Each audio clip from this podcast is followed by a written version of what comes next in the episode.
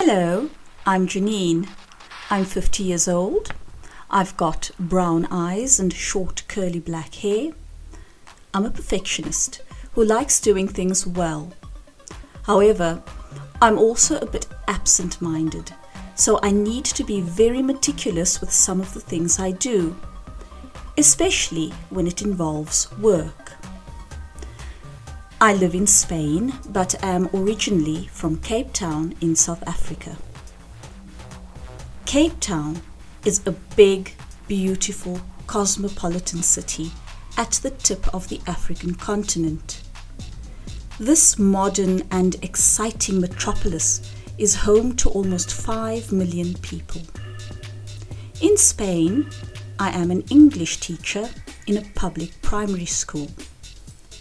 I work about 70 kilometers from my home and carpool with one of my colleagues who also lives in my town.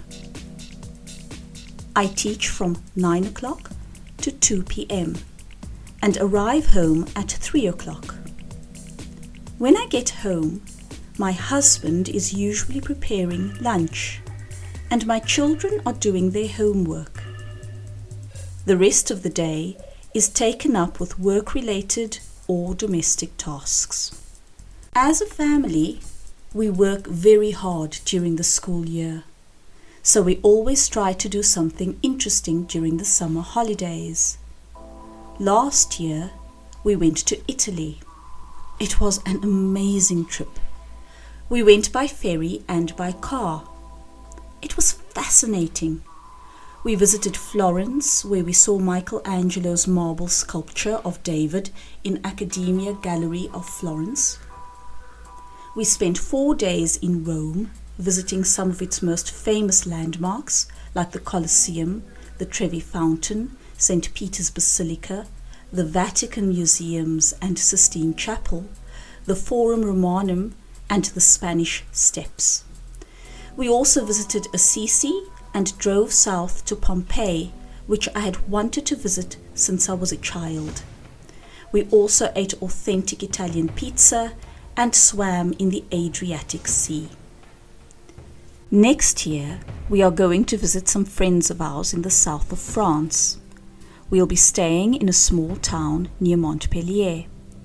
We plan on going by car so that we can explore the area we would like to spend as much time at the beach as possible. So we'll probably visit lots of coastal towns where there are long sandy beaches. We've seen pictures of Carcassonne, which is a fortified city not far from Toulouse. From what I've read, it is a World Heritage Site and is well worth visiting. As we will be staying near Montpellier, we'll definitely be spending some time there. Friends who have been say it is a big, modern, multicultural city with lots to do and many good places to eat. We might visit Aigues Mortes, which is about 30 kilometers from Montpellier. It is a walled town which dates back to the 13th century. I've read that it has lots of shops and restaurants and has a lively atmosphere, especially in the summer months. Since we are going in summer, we want to be able to swim as well. There is a beautiful medieval village called Saint Guillaume le Desert. It is situated in the rugged countryside of Hérault Gorge.